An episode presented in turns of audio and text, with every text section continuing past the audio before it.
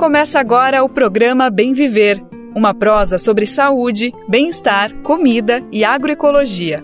Produção Rádio Brasil de Fato.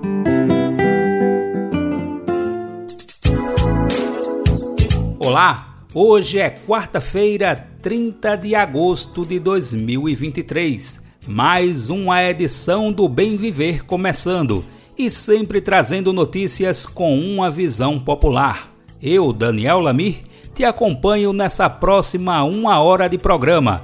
Então, bora lá conferir os destaques desta quarta? Supremo Tribunal Federal vai retomar hoje a análise do marco temporal. Vamos falar sobre esse julgamento que é tão importante para os povos indígenas, que convocaram uma mobilização nacional para esta quarta e quinta-feira. Governo federal publicou medida provisória de taxação dos super ricos do país. Além disso, Lula encaminhou um projeto de lei ao Congresso Nacional que propõe taxar aplicações financeiras no exterior feita por meio de empresas e fundos conhecidos como offshore em paraísos fiscais. Central Única dos Trabalhadores completa 40 anos. Vamos falar da história da entidade sindical que nasceu no processo de redemocratização do país e está presente nas principais batalhas trabalhistas. Tem também entrevista sobre a importância das bibliotecas escolares. O papel das bibliotecas é de estímulo à leitura, mas também um espaço de outros debates, como combater a violência escolar e a desinformação essas e outras notícias você ouve agora aqui no Bem Viver. E antes da gente começar a rodar as notícias, tem o recadinho importante de sempre. É para lembrar que o nosso programa vai ao ar sempre de segunda a sexta, a partir das 11 horas da manhã. Bateu o horário? O Bem Viver é transmitido na Rádio Brasil Atual 98,9 FM na Grande São Paulo e também pela internet na nossa rádio web. Mas calma, também dá para ouvir no seu tempo, a hora que você quiser. É só acessar o site do Brasil de Fato ou buscar o programa nas principais plataformas de podcasts e na rede de rádios parceiras que retransmitem o bem viver em todo o país. A lista de rádios está disponível no nosso site. Já são mais de 100 emissoras fazendo a retransmissão. E se você quiser entrar nessa nossa rede, basta se cadastrar agora mesmo acessando radio.brasildefato.com.br. Chegando lá, você clica em Como ser uma rádio parceira. Brasil de Fato 20 anos. Apoie e lute.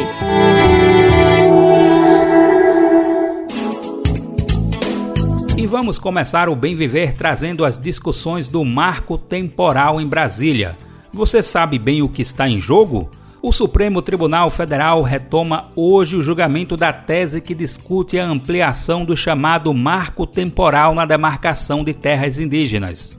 Os povos originários são contrários ao texto que traz o entendimento que eles só têm direito às terras que já eram tradicionalmente ocupadas por ele no dia da promulgação da Constituição em 1988. Se aprovado esse entendimento, os povos indígenas só poderão reivindicar a posse de áreas que ocupavam nessa data. Segundo dados do Conselho Nacional de Justiça, há 226 processos suspensos no Judiciário aguardando uma definição sobre o tema. Na prática, a tese defendida por ruralistas limita a demarcação de terras indígenas no Brasil, que é uma luta histórica no país e que poderia pôr fim a inúmeros conflitos de terra que resultaram em mortes e perseguições nesses territórios. Além do julgamento no STF, o marco temporal também está sendo discutido no Senado. Na semana passada, a Comissão de Agricultura e Reforma Agrária aprovou o PL referente ao tema. Nós falamos sobre essa tramitação aqui no programa com a entrevista da ministra dos Povos Indígenas, Sônia Guajajara. E aí, você lembra? Ela tem tentado negociar com parlamentares para que a proposta seja discutida em mais comissões antes de ir para o plenário. E se você quiser ouvir essa entrevista novamente, é só acessar o site do Brasil de Fato e procurar na seção de buscas. Bem, mas voltando a falar sobre a retomada do julgamento do marco temporal nesta quarta, a Articulação dos Povos Indígenas do Brasil, a APIB, convocou uma mobilização nacional. As manifestações serão nos territórios, nas cidades, nas redes sociais e em Brasília na quarta e na quinta-feira. O objetivo é reivindicar a derrubada da tese no STF e a garantia da demarcação de todas as terras indígenas no Brasil. Vamos entender como vai ser esse julgamento na reportagem de Cristiane Sampaio com locução de Douglas Matos. O Supremo Tribunal Federal agendou para esta quarta-feira, dia 30, a retomada do julgamento do marco temporal. O processo estava paralisado desde 7 de junho deste ano, quando a corte voltou a discutir o caso, mas a análise foi interrompida na ocasião por conta de pedido de vista do ministro André Mendonça, que tinha prazo de até 90 dias para avaliar a ação. O magistrado liberou o processo na última quinta-feira, dia 24. O retorno do julgamento assinala mais um capítulo da disputa que coloca em lados opostos a ala ruralista e comunidades indígenas. A tese do marco temporal consiste na ideia de que os povos tradicionais só têm direito a territórios já ocupados ou disputados desde antes da promulgação da Constituição Federal de 1988. A leitura coloca em xeque as demarcações de terra, a principal pauta da agenda indígena, inclusive porque deixa em grau de insegurança povos que já tiveram as áreas tradicionais formalmente reconhecidas. Dados da FUNAI, a Fundação Nacional dos Povos Indígenas, mostram que há no país 137 áreas em situação de estudo, fase inicial dos processos administrativos de demarcação. O número total registrado pela autarquia de territórios que estão em alguma fase desse processo ou que já têm seus terrenos devidamente regularizados é de 761. A PIB, Articulação dos Povos Indígenas do Brasil, aponta que, como caso de repercussão geral, o número de terras que podem ser impactadas pelo julgamento é de mais de 1.300. Isso porque a entidade contabiliza também as áreas que ainda não entraram na lista oficial da FUNAI por não terem iniciado o processo administrativo de demarcação. Por esse motivo, o julgamento tem uma grande amplitude para os povos tradicionais, como ressalta o coordenador executivo da PIB, Dinamanto Chá é o julgamento do século para os povos indígenas. Né? Nós temos alertado, né, não só o Supremo, mas toda a sociedade brasileira e internacional, dos riscos que traz essa tese do marco temporal. Nós sabemos que, além de ser danosa, ela vai retroceder com a política indigenista. O caso do marco temporal chegou ao STF em 2017 e o julgamento começou de fato em junho de 2021, ano em que o relator Edson Fachin manifestou voto contrário à tese do marco temporal. De lá para cá, o placar ganhou ainda um voto favorável à tese ruralista por parte de Nunes Marques, indicado por Bolsonaro, e na sequência um voto contrário de Alexandre de Moraes, que apesar do alinhamento com Faquim, apresentou algumas divergências pontuais com a posição do relator. O placar está então em 2 contra 1. Um. Nos últimos anos, o caso teve o julgamento adiado diversas vezes, o que ampliou a expectativa e a ansiedade dos povos tradicionais em torno do tema. Em meio às incertezas, Dinamantuxá desabafa. Há um, um, uma alteração nos ânimos, né? Seja no emocional, no psicológico. E o que nós sempre colocamos, essa morosidade, ela gerou, um, desencadeou uma série de problemas dentro das comunidades indígenas. A insegurança por si só. Porque essa morosidade acabou também né, é, potencializando os conflitos. E era isso que a gente sempre alertou. O que nós estamos sentindo agora, né? Estamos ansiosos, estamos bastante apreensivos.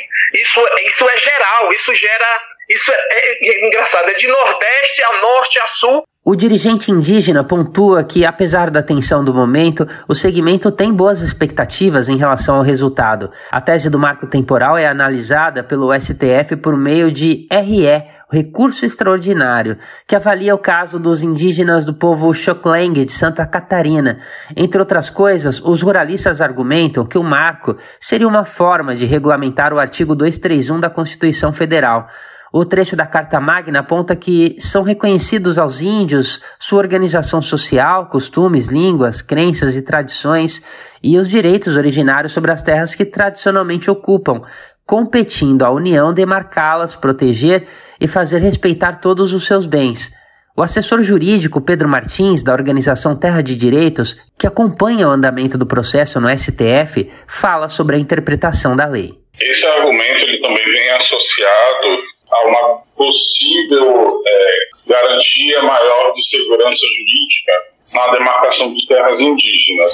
E do nosso ponto de vista, a segurança jurídica ela também precisa ser interpretada junto com o direito originário às terras indígenas. O tema está em discussão também no Congresso Nacional por meio do projeto de lei 2903-2023, que legaliza a tese e cria ainda outros mecanismos rejeitados pelas comunidades indígenas por ampliarem a insegurança territorial os cuidados com o meio ambiente e outros aspectos.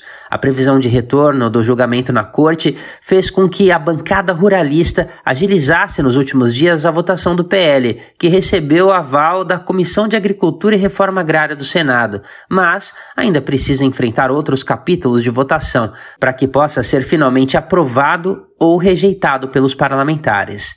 Da Rádio Brasil de Fato, com reportagem de Cristiane Sampaio, em Brasília. Locução: Douglas Matos. Bom, é preciso garantir os direitos dos povos indígenas por muitos motivos. Um deles é a condição de guardiões e guardiãs da natureza. Demorou, mas a conta chegou. Sabe o relator da CPI do MST, o deputado federal do PL Ricardo Salles? Aquele ex-ministro do Meio Ambiente do governo Bolsonaro que falou em passar a boiada, ele se tornou réu por ser suspeito de participar de um esquema de facilitação ao contrabando de produtos florestais e exportação de madeira ilegal. A denúncia é do Ministério Público Federal e foi recebida pela Quarta Vara Federal Criminal do Pará na segunda-feira desta semana.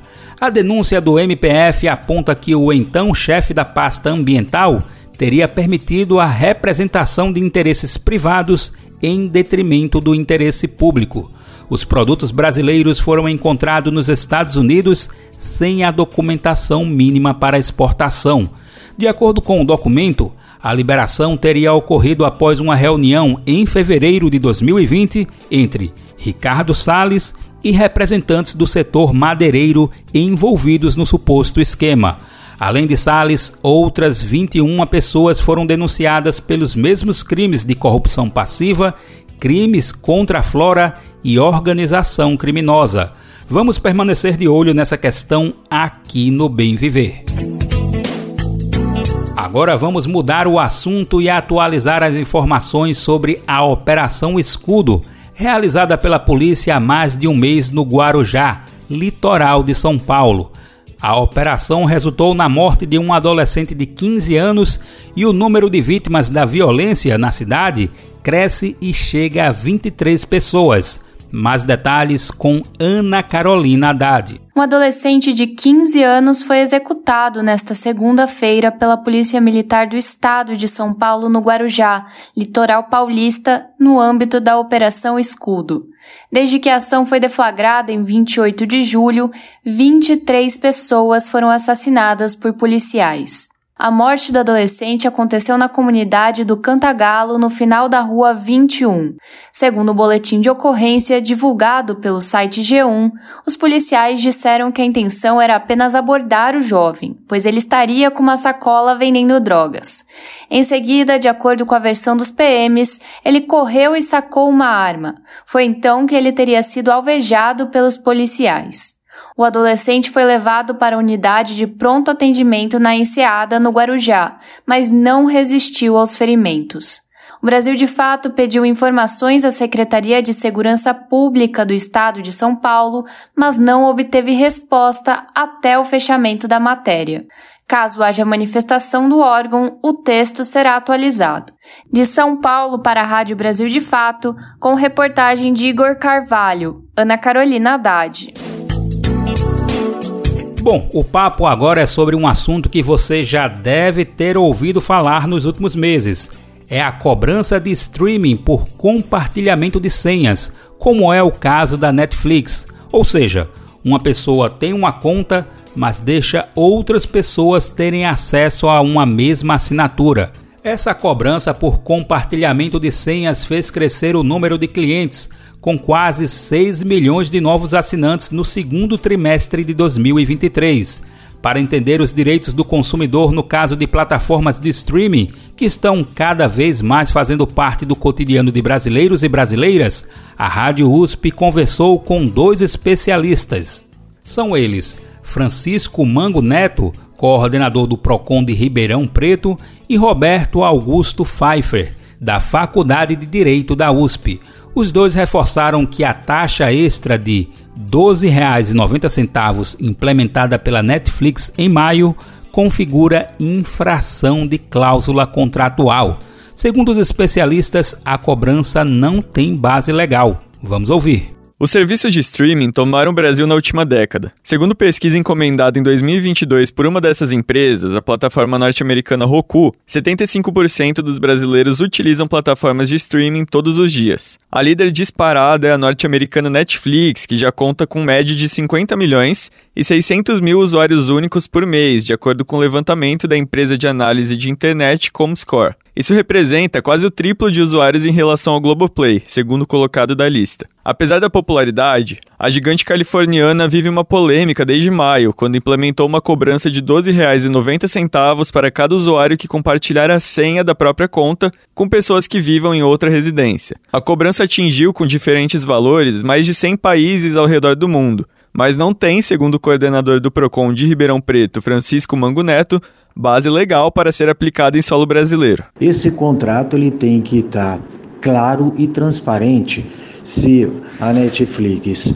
pode ou não ceder essas senhas para usuários. Hoje, ela pode e pode inclusive ser de vários lugares, como ela ter alguns endereços sendo casa de veraneio, local de estudo, moradia, até num próprio em viagem, num próprio celular. Então nós entendemos hoje que o contrato não balizava conta e ela poderia sim ter vários endereços. Na visão do professor Roberto Augusto Pfeiffer, da Faculdade de Direito da USP, essa cobrança significa uma infringência ao Código de Defesa do Consumidor, já que se trata de uma modificação unilateral de cláusula contratual. Passar a cobrar, consequentemente, simplesmente por estar num CEP diverso da residência, configura uma infração a esta cláusula contratual anterior. E o Código de Defesa do Consumidor impede a modificação unilateral do contrato.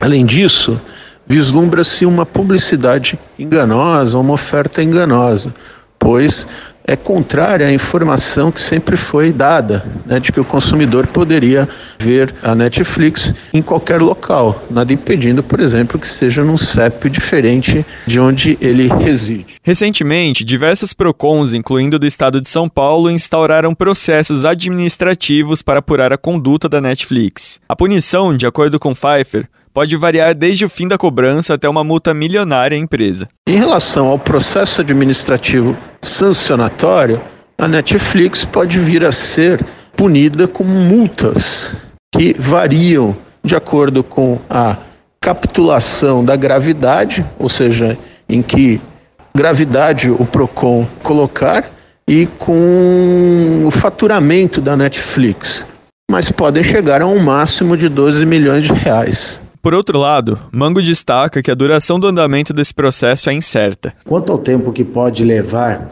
a Netflix a voltar atrás, nós não temos como é, prever. Por quê? É, os, os PROCONs municipais, eles relatam esse problema aos PROCONs estaduais. Esses estaduais vão relatar o problema à Secretaria Nacional e ela vai tomando essas providências. Por quê? Tudo isso é contra a coletividade e está infringindo o artigo 20 do Código de Defesa do Consumidor, o qual nós também podemos acionar o promotor de justiça através do Ministério Público do Consumidor e fazer com que eles voltem a não cobrar essa taxa extra de R$ 12,90. Mas é um prazo indefinido. Isso pode demorar um mês, dois meses ou três meses. De toda forma, para reverter a situação, o coordenador do PROCON de Ribeirão Preto cita a importância em dar voz aos consumidores, já que os PROCONs estão autorizados a multar a empresa quando houver reclamação. O que, que, a gente indica? É que as pessoas, os consumidores que se sentirem lesados, que façam essa reclamação aos PROCONs municipais, para que a gente informe ao estadual. E ainda, liguem no serviço de atendimento ao consumidor, registrando que não está autorizado essa cobrança de 12,90 ou que eles entendem como um abuso essa cobrança. Acabamos de ouvir Francisco Mango Neto, coordenador do PROCON de Ribeirão Preto, e Roberto Augusto Pfeiffer, professor da Faculdade de Direito da USP. Eles falaram sobre a polêmica que envolve a taxa extra para quem compartilhar senhas da Netflix. Hugo Luque, Rádio USP, Ribeirão Preto. Quer saber onde encontrar livros bons, baratos e com conteúdos que te ajudam a entender a situação atual do Brasil e do mundo? Na Expressão Popular Lá você encontra obras sobre marxismo, agroecologia, educação popular, literatura e muito mais. Com os livros da expressão popular, você se fortalece para a batalha das ideias e para a construção de um mundo melhor. Para saber mais sobre o acervo dessa editora popular, acesse o site expressãopopular.com.br ou faça uma visita à livraria na Rua Abolição 201, próximo ao metrô Anhangabaú, em São Paulo. Editora, Editora Expressão Popular. Bom, agora vamos falar sobre cobrança para pessoas consideradas super ricas. Na segunda-feira, Lula assinou uma medida provisória para taxar os fundos dessa população. No mesmo dia, ele também sancionou a lei de valorização do salário mínimo. Além disso, o presidente encaminhou ao Congresso um projeto de lei para a taxação de offshore. Para quem não sabe, são as contas bancárias em países em que a taxação de impostos é menor, são os chamados paraísos fiscais. Lula afirmou que no Brasil muita gente ganha muito e paga pouco. E abre aspas: pobre paga mais IR que dono de banco. Fecha aspas. Vamos ouvir mais detalhes sobre essas propostas com a reportagem de Talita Pires. O presidente Lula assinou nesta segunda uma medida provisória para mudar a cobrança de impostos de fundos de investimentos exclusivos, usados por super ricos para poupar dinheiro.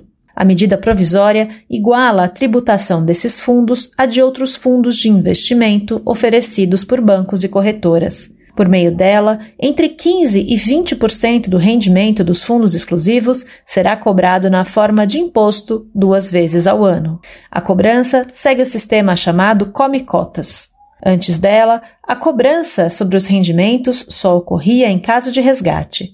A previsão do governo é de arrecadar 24 bilhões de reais entre 2023 e 2026. Nas redes sociais, logo após a assinatura, o presidente afirmou que vai incluir os ricos no pagamento de impostos, os mais pobres no orçamento e garantir dignidade às famílias. Ainda nesta segunda-feira, Lula sancionou a lei que estabelece uma política de valorização do piso salarial nacional e outra que corrige a tabela de cobrança do imposto de renda. Na cerimônia, o ministro da Fazenda, Fernando Haddad, disse que o ato tem uma importância simbólica e sinaliza uma das prioridades da gestão petista. Porque nós havemos de nos lembrar que os trabalhadores desse país ficaram exatos sete anos sem um centavo de ganho real do salário mínimo e sem ver a sua tabela de imposto de renda atualizada e como está sendo feito hoje pelo presidente Lula, que desonera de pagamento de imposto de renda os trabalhadores que ganham até dois salários mínimos. Pode parecer pouco e de fato é o que foi feito hoje aqui, mas não deixa de ser uma sinalização clara de que o trabalhador volta a preocupar o governo, volta a estar no centro das nossas atenções uma vez que são as pessoas que mais precisam da atenção do Estado em função da sua renda, em função das características das suas famílias, do bairro onde moram, de todas as dificuldades que vivem no seu dia a dia. De acordo com Haddad, Lula também encaminhou ao Congresso um projeto de lei para a cobrança dos rendimentos de brasileiros pagos por empresas offshore em paraísos fiscais. A tributação desses rendimentos estava prevista na medida provisória que concedeu o aumento extra ao salário mínimo nacional. Esse trecho da MP, no entanto, não foi votado e perdeu a validade. O governo, então, enviou um projeto com regime de urgência sobre o mesmo assunto. Segundo o Ministério da Fazenda, mais de um trilhão de reais investidos fora do país pertencem a brasileiros. A cobrança de impostos sobre o rendimento desse valor pode gerar à União cerca de 7 bilhões de reais por ano a partir de 2024. A cobrança de impostos varia entre 0 e 22,5%, dependendo da renda no exterior. De São Paulo, da Rádio Brasil de Fato, locução Talita Pires. E o novo marco fiscal? Vamos entender agora as regras que foram aprovadas na semana passada na Câmara dos Deputados. O novo arcabouço vai substituir o teto de gastos, em vigor desde 2016. Com essa proposta, a ideia do governo, segundo o ministro da Fazenda Fernando Haddad, é acelerar o equilíbrio das contas públicas e gerar um crescimento para o país acima da média mundial, mas que seja um crescimento sustentável. Algumas propostas que já foram rejeitadas em tramitação do projeto na Câmara podem ser avaliadas durante debate sobre contas de 2024, com expectativa de debate ainda nesta semana. Vamos ouvir a reportagem de Vinícius Konchinski. A aprovação do projeto do arcabouço fiscal na Câmara dos Deputados na última terça-feira, dia 22, encerrou uma discussão que durou quase cinco meses. O projeto está agora pronto para a sanção do presidente Lula, já com as devidas regras sobre os gastos públicos e suas exceções. Mas isso não significa que os limites de despesas do governo para o ano que vem já estejam definidos parte da discussão do arcabouço fiscal foi transferida para o debate sobre o orçamento de 2024, que começa na próxima semana, mais exatamente na quinta-feira, dia 31. A data é o prazo limite para o governo enviar ao Congresso Nacional o chamado Projeto de Lei Orçamentária Anual. O ministro da Fazenda, Fernando Haddad, confirmou que esse prazo será cumprido. Ele acrescentou ainda que algumas discussões que estavam sendo travadas durante a tramitação do projeto do arcabouço vão passar a ocorrer agora durante a discussão do orçamento. Um ponto em aberto diz respeito à atualização monetária para o cálculo dos limites de despesas do governo.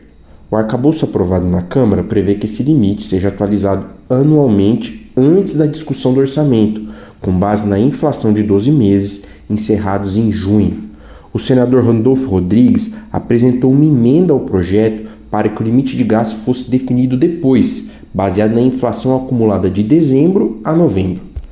A emenda do parlamentar, que é líder do governo do Congresso, chegou a ser aprovada no Senado, mas foi rejeitada na Câmara. De acordo com Haddad, ela será discutida agora junto com a lei orçamentária anual. O que, que o Congresso decidiu? Que essa discussão vai ficar para a LDO, não vai ficar no marco fiscal. Então, isso, isso não impede o Congresso de eventualmente analisar essa questão é, ou deixar para o ano que vem para ver a evolução das receitas. Mas a, a impressão que eu tenho e o que eu defendi foi, aliás, a, a pedido do próprio planejamento, do Ministério do Planejamento, que levou à consideração da Fazenda essa questão. Mas eu não vejo nisso um grande problema. Eu penso que o Congresso vai saber acomodar isso ao longo do ano ou da forma como ele entender melhor. Segundo Haddad, a ideia de Randolph já era considerada para discutir o limite de gastos impostos pelo teto de gastos, marco fiscal anterior e que será substituído pelo arcabouço. Especialistas avaliam que a emenda do senador poderia abrir um espaço extra de gastos de até 40 bilhões de reais, levando em conta uma inflação mais atual. Outro ponto a ser discutido, ou pelo menos oficializado, durante o debate do orçamento é a meta de resultado primário, que é o déficit ou superávit das contas públicas. O governo prometeu em abril, quando anunciou o arcabouço fiscal, zerar o déficit público em 2024. Isso, porém, não está previsto no novo arcabouço fiscal. Para que passe a valer, isso precisa estar na nova proposta orçamentária ser votada no Congresso e sancionado pelo presidente. Quem explica é o economista David Decache, assessor do PSOL na Câmara dos Deputados e diretor do Instituto de Finanças Funcionais para o Desenvolvimento. a Lei de Diretrizes Orçamentárias, a LDO, vai definir a meta de primário para o ano em que ela está especificando e para os três próximos. Seria isso que é, é determinado além do arcabouço. Haddad, aliás, afirmou que o Congresso precisará discutir formas para que o atual governo arque com despesas assumidas na gestão do ex-presidente Jair Bolsonaro. São elas: Piso Nacional da Enfermagem, Bolsa Família de 600 reais e o Dom Fundeb, Fundo de Manutenção e Desenvolvimento da Educação Básica. Parte dessas despesas entra no limite de gastos previsto no novo arcabouço fiscal. Outra parte pode ser realizada sem considerar esse limite. Entram nas regras do arcabouço, por exemplo, os gastos com pagamento do piso nacional da enfermagem e as despesas com investimentos em ciência e tecnologia. Não entram nos limites do arcabouço, por outro lado, transferências aos estados e municípios e créditos extraordinários para despesas urgentes, como de calamidade pública. O mesmo vale para despesas bancadas por doações, como as do Fundo Amazônia. Também não terão limite os gastos de universidades com recursos obtidos por elas e gastos com recursos obtidos em acordos relativos a desastres naturais, como no caso de Brumadinho. O arcabouço fiscal prevê um valor mínimo de investimentos que o governo deve fazer por ano, independente do limite de gastos. Ele gira em torno de 70 bilhões de reais. Segundo o economista David Decache, de forma como foi aprovado, o novo arcabouço chega a ser mais rígido do que o teto de gastos, pois tem menos exceções. Em um aspecto muito específico, o novo arcabouço fiscal ele é mais duro que o antigo teto de gastos do Temer. Esse aspecto específico é a lista de exceções. Há menos exceções do que havia no teto do Temer. A regra geral do novo arcabouço fiscal vincula despesas com a arrecadação. Dessa forma, o gasto do governo pode aumentar até 70% do ganho com impostos.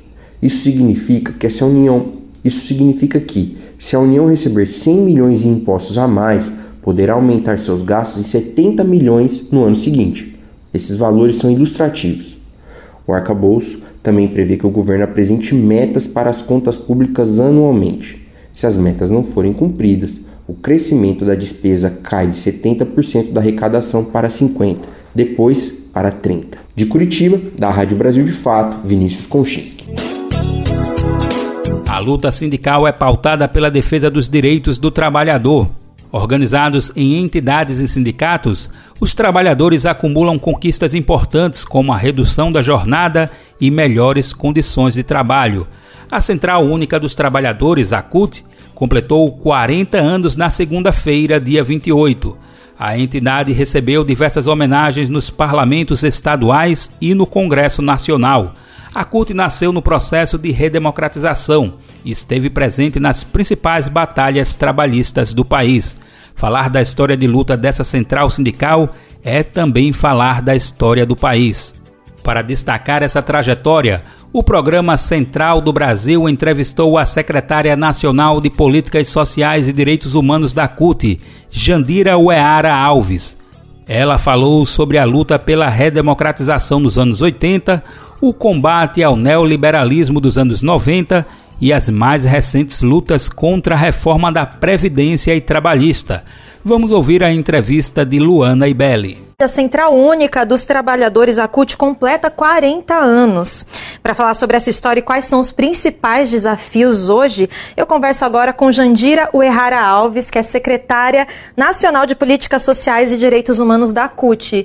Oi, Jandira, bem-vinda aqui ao Central do Brasil. Obrigada por estar com a gente hoje. Obrigada pelo convite. Isso aí, então vamos lá. Para a gente começar a nossa conversa, eu queria que você falasse um pouquinho do início da CUT, um pouco dessa história. Eu sei que é muita coisa, mas conta para a gente um resumo de qual era o contexto em que a Central nasceu e o que ela trouxe de novo para o sindicalismo brasileiro. Então, a CUT ela nasceu no contexto da luta contra a ditadura militar, né, que vigorou no Brasil 21 anos, 64 a 85 e a CUT é um resultado do processo das grandes lutas sociais, das grandes lutas sindicais, das lutas pelas liberdades democráticas, que deram origem à CUT, mas também ao PT, ao MST e a outras organizações da classe trabalhadora. Então, assim, em primeiro lugar, na, durante a ditadura, não havia nenhuma liberdade de organização, de expressão da classe trabalhadora. Os sindicatos eram invadidos, sofriam inter, intervenções, as diretorias eram caçadas, como foi a dos metalúrgicos do ABC em São Bernardo. Trabalhadores e trabalhadoras foram perseguidos, presos, torturados, muitos assassinados, tanto na cidade quanto no campo.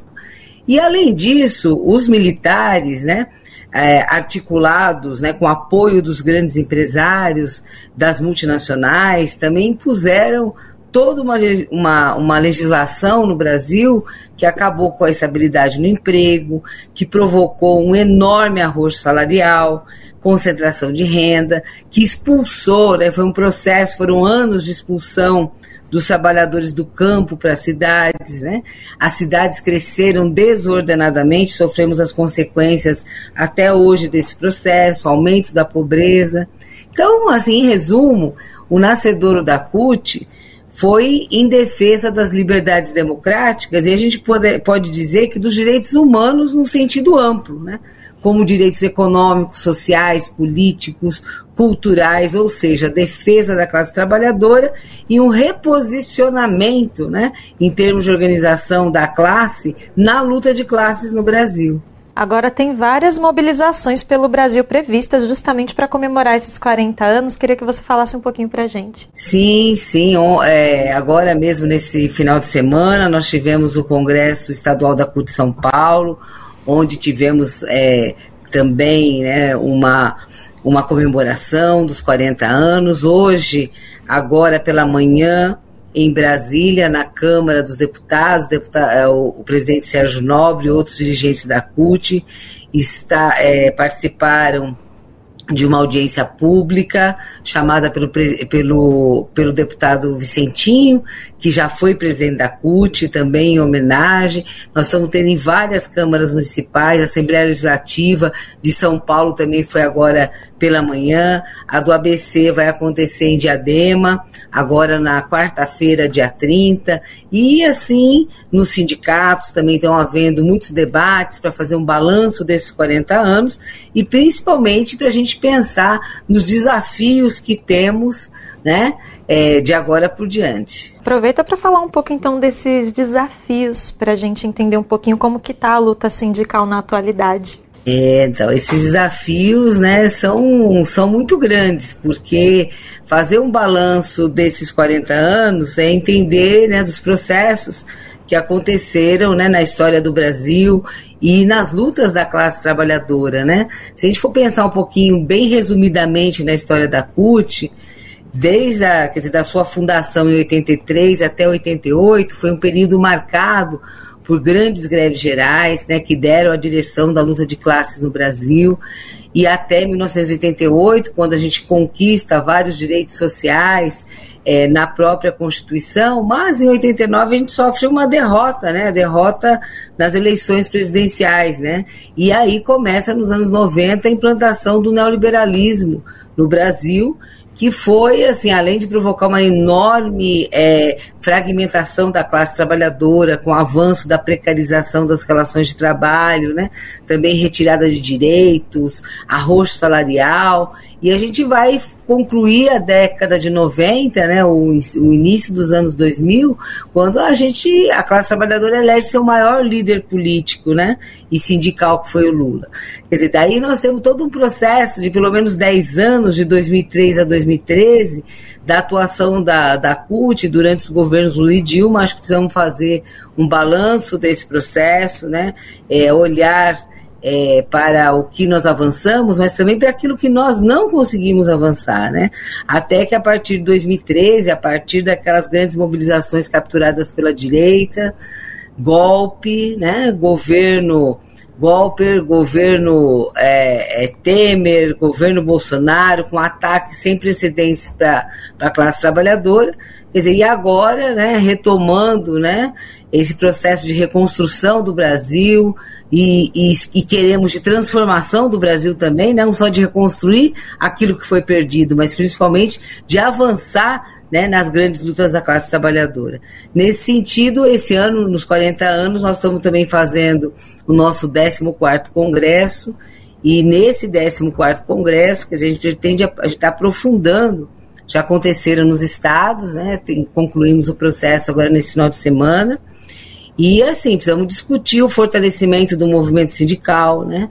a valorização né, da negociação coletiva, atualização da organização sindical, quer dizer, que foi muito fragilizada no último período, mas principalmente o papel da CUT, do movimento sindical, dos movimentos sociais nessa reconstrução do Brasil né, nas mobilizações. E tem muito assunto ainda, né? Avançar. Porque, por exemplo, o STF vai votar, acredito que na sexta-feira, dia 1 já, a volta do imposto sindical. Então tem muita coisa acontecendo aí, né, Jandira, é, em relação às lutas dos trabalhadores, a luta dos sindicatos. Então a gente continua acompanhando tudo por aqui. Eu aproveito para agradecer a sua entrevista e te receber numa próxima oportunidade também. Tá ok, muito obrigada. Bom, nós conversamos com Jandira Errara Alves, secretária nacional de política Políticas Sociais e Direitos Humanos da CUT. Você sabia que todas as escolas, sejam elas públicas ou privadas, devem ter bibliotecas?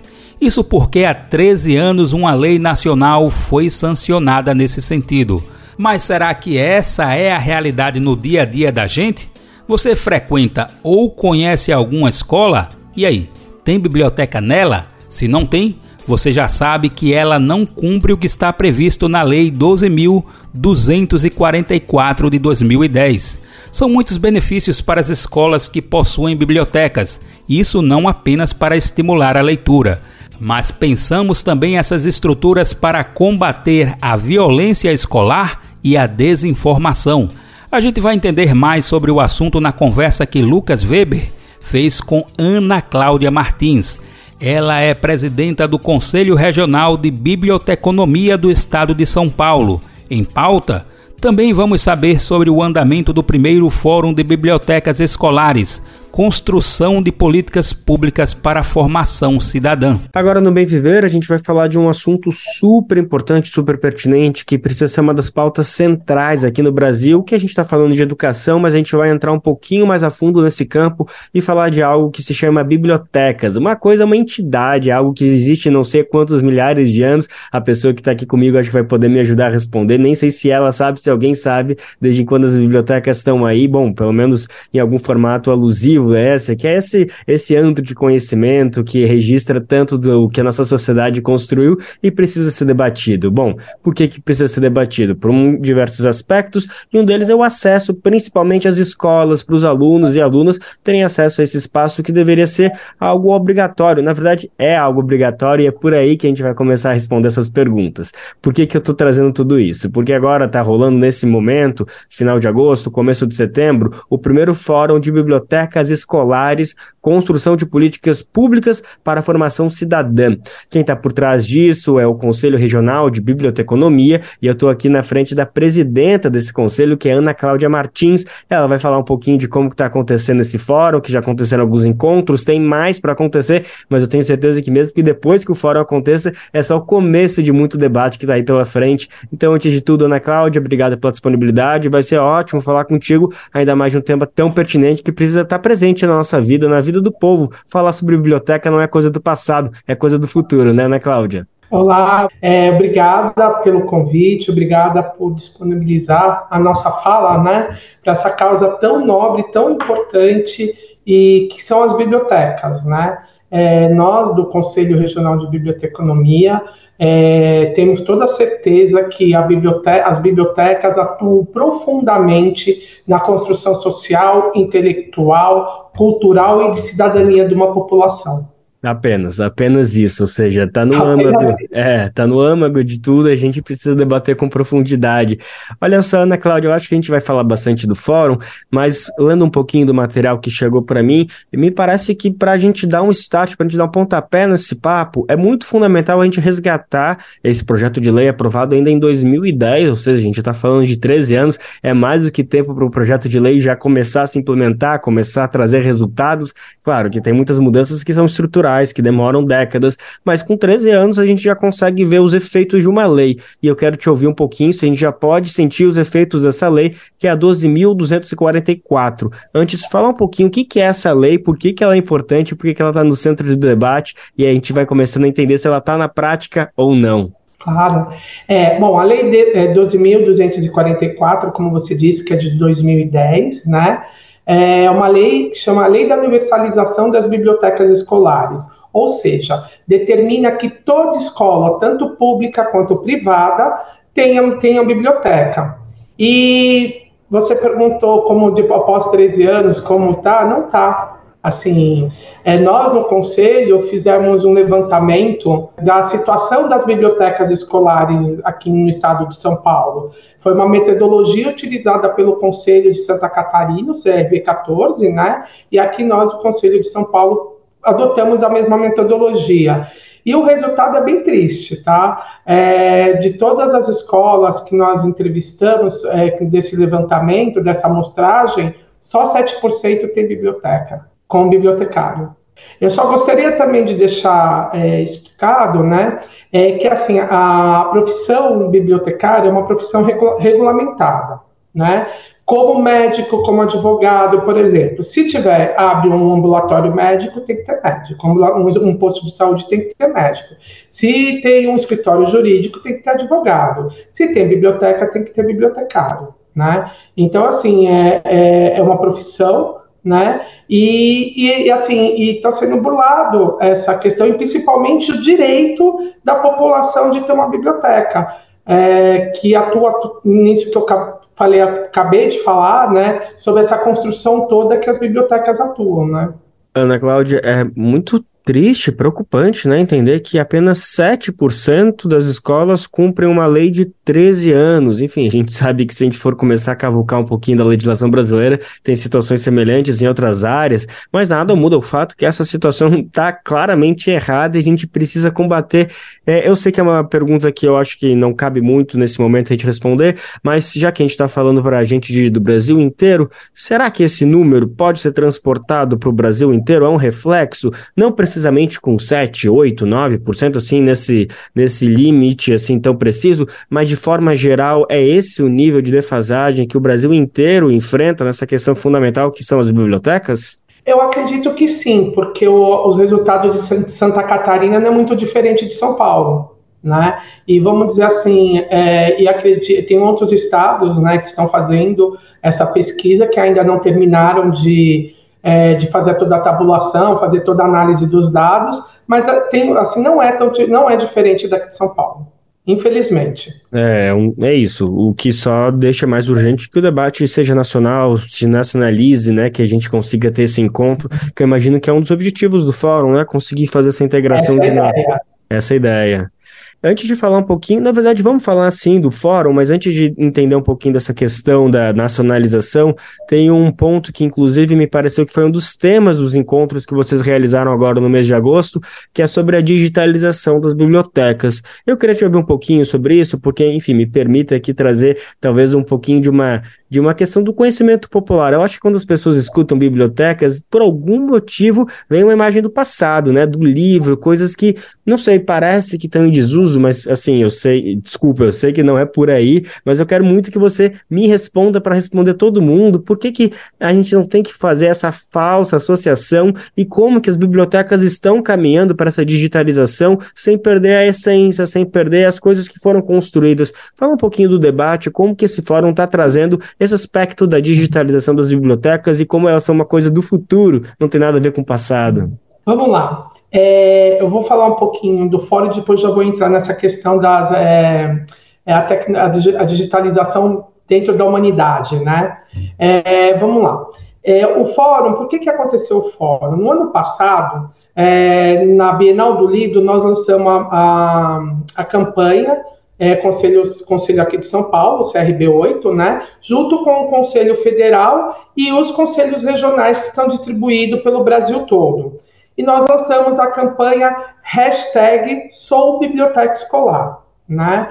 É, por que, que a gente resolveu fazer isso na Bienal do Livro? Porque a Bienal do Livro é um lugar muito fértil para você divulgar alguma coisa, né? Então, passando o ano, a gente nunca pode esquecer que essa campanha existe, que essa campanha está tá, tá, tá fervendo ainda, porque essa campanha só vai acabar quando todas as escolas tiverem bibliotecas, né? Então, após um ano, é, nós resolvemos, vamos fazer um fórum para discutir vários assuntos que, envolvem, assuntos que envolvem as bibliotecas. Né? Então, houve no dia 9, é, nós lançamos essa pesquisa que nós fizemos aqui, um mapeamento da situação das bibliotecas escolares. Aí, um, depois, dentro da, assim, gostaria antes, né, que esse fórum foi feito em parceria com as escolas de biblioteconomia da capital, né? Aí, no, depois nós lançamos fizemos a, a questão das bibliotecas dentro do manifesto da Unesco, e ontem, né, que teve outro, que era bibliotecas, é, bibliotecas, humanidades digitais, né? Então nós, aí, é, aí eu vou entrar assim, assim, a tecnologia ela veio como uma ferramenta de apoio, uma ferramenta de trabalho que unido com a biblioteca, com o formato biblioteca tradicional que todo mundo conhece, é uma ferramenta que veio para ajudar, para somar, não substitui. Vamos partir assim da questão a digitalização, vamos ver o que aconteceu agora recentemente aqui com a questão da digitalização dos, do, dos livros para os alunos aqui no estado de São Paulo, né? Primeiro assim, antes de fazer alguma coisa desse tipo, foi uma das coisas assim, nós enviamos ofício, é, participamos da audiência pública na LESP sobre essa questão do, da, da, digitalização. Antes, quem que fez? Quem que falou que seria melhor digitalizar? Qual foi o corpo de profissionais? Qual foi, da onde veio esse debate? Não tem, a gente não ficou sabendo. E foi uma das coisas que nós cobramos, foi isso. Né? Vamos debater antes de, de vamos, sabe, entrar em vários especialistas conversando, né, para ver qual que é o melhor, né. E assim, e é, é que eu não estou com, com as pesquisas aqui próximas, né, mas todos os países que digitalizaram o, o, a educação, eles recuaram nisso porque houve um retrocesso muito grande em aprendizagem do, dos alunos. Então, ou seja, assim, é inteligente quem aprende com os próprios erros, né? Sábio quem aprende com os erros dos outros. Então, assim, esses países já deram a pista para a gente que a digitalização não funciona com o aprendizado. Então, nisso a gente tá, isso agora é muito recente, a gente vai estar tá na luta nessa questão, né, junto com os professores, né? E aí, assim, só para concluir a questão já do fórum, né? É, agora, dia 1 de setembro, às 19 horas, estaremos na LESP fazendo esse debate com políticos. Né? É, nós enviamos ofício convidando todos os políticos, todos de todos os partidos para participarem. Foram pouquíssimos que responderam, né? Então, assim, algum deles estarão presentes conosco para conversar sobre essa, essa questão das bibliotecas escolares, né? E Dentro disso, a gente vai entrar nesse debate da digitalização também, porque antes de fazer alguma coisa, a gente tem que. O governador, espero que o governador assista a essa entrevista e que reconsidere isso e que converse com os especialistas da área, da, dentro da área, né, para poder fazer uma mudança tão drástica. Está convidado, então, o governador Tarcísio de Freitas, se estiver escutando, se estiver acompanhando a gente, enfim, que abra as portas para a gente manter esse diálogo, que o que a gente quer é isso, né? O que está sendo convocado aqui pela Ana Cláudia, presidenta do Conselho Regional de Biblioteconomia, é nada mais do que o debate, a conversa, entender quais são os melhores caminhos, como você estava bem explicando, Ana Cláudia. Não se trata de substituir, se trata de agregar, então a gente tem que caminhar nesse sentido. É, Ana Cláudia, é, você estava falando um pouquinho nessa, dessa questão específica aqui do estado de São Paulo, que, bom, é uma questão regional, mas a gente sabe que também é mais um caso que também é nacional, porque a gente sabe que é uma intenção que com certeza outros secretários de educação, outros governos estaduais também devem estar aí namorando essa ideia, pensando a respeito. Então a gente está falando do Brasil, mas agora eu queria falar um pouquinho do governo federal. Como que vocês têm visto essa relação? Bom, falo do governo federal, do presidente Lula, mas acho que especificamente é o, ministro, é o ministro da Educação, Camilo Santana, como que está esse debate, como que vocês estão sentindo. É essa, essa proximidade, tanto do, do Conselho Regional, do Conselho Nacional de Biblioteconomia, com o Ministério da Educação, como que vocês têm trocado figurinhas, de que maneira vocês estão enxergando aí os louros que o governo tem trazido especificamente para essa área da educação. Bom, é, a questão ministerial fica um pouco mais na esfera do Conselho Federal, né? Mas não quer dizer que também a gente, nós aqui dos regionais não também possa, possamos conversar com eles, né? É, eu acredito que hoje, né, pela, pelo que a gente passou quatro anos atrás, hoje a gente tem, um, a gente tem uma probabilidade de diálogo. Né? A gente existe um diálogo. Né? Eu, já, eu já estive dentro do Ministério da Cultura conversando sobre a questão de bibliotecas, né? É, inclusive tem uma, uma bibliotecária que é a coordenadora das bibliotecas nacionais, né? Que é a Aline Franca. Eu já estive lá conversando assim e o que eu senti vindo do governo federal pelo Ministério da Cultura, tá? Não vou entrar pelo Ministério da Educação, é que sim querem construir essa questão das bibliotecas por acreditar nessa construção que a biblioteca faz socialmente. Né? Então, existe um diálogo, sim. Essa já é o início de uma resposta, né? Já é o início de um trabalho. A gente está falando do primeiro ano do governo, a gente né, está concluindo agora oito meses, então acho que só de ter essa disposição do diálogo já significa algo, principalmente depois desses quatro anos que você bem citou. Ana Cláudia, como a gente estava conversando, o fórum está em andamento, já foram realizados três encontros, tem mais um para acontecer agora na sexta-feira, dia 1 de setembro, e é um debate super importante sobre um tema que está acontecendo, que é esse debate da digitalização ou não dos livros didáticos para educação educação. Então, com certeza, a gente vai voltar para falar um pouquinho, para trazer um pouquinho mais desse aspecto, como foi esse encontro. Mas eu acredito que por hoje a gente já conseguiu entender um pouquinho melhor do que, que é esse fórum, o que, que ele está debatendo, por que, que é tão importante, não só por esses números que o Conselho Regional trouxe, dessa defasagem, que as bibliotecas, que as escolas não estão cumprindo com uma lei de 13 anos, mas tem bastante coisa ainda para a gente falar. Então, eu quero te agradecer, eu acho que por hoje a gente conseguiu contemplar, a gente vai voltar a falar com certeza, porque é um tema fundamental, é um tema do futuro. Então, obrigado mais uma vez pela disponibilidade, viu, né, Cláudia? É, eu que agradeço. Eu só poderia só complementar a questão. É, dentro, assim, dentro da nossa pesquisa, e nós, assim, tem muita é, sala de leitura, né? E só para também deixar que eu acho que é importante essa, essa, essa pauta, né? Existe muita sala de leitura, é, mais ou menos em torno de 20% estão fechadas, né? E assim, tem uma diferença que é de sala de leitura para biblioteca.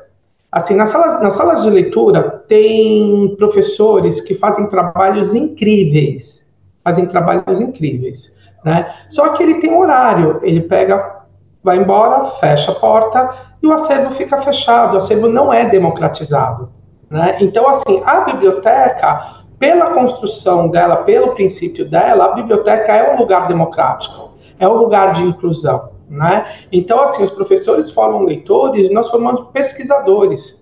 O aluno vai lá, ele vai entender, a gente vai ensinar como fazer uma pesquisa, como ele ter o discernimento de alinhamento de pensamento poder usufruir dessa pesquisa. Então, só gostaria de deixar isso é, colocado e que nós não somos jamais contra a sala de leitura. Eu acho que dá para a gente agregar e fazer um trabalho muito bonito, um trabalho muito promissor, é, sala de leitura junto com biblioteca. Tá ótimo. Mais uma vez, não é sobre.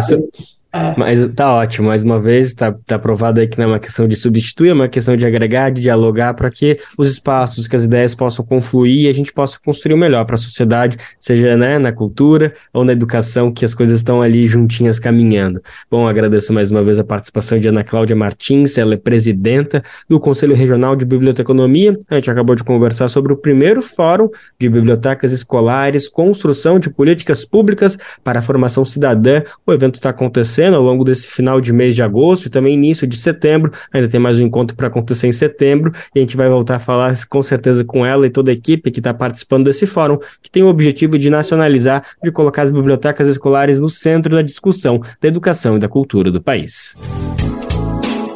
Valeu, Lucas. E depois de ouvir essa entrevista, a gente lembra aqui, viu?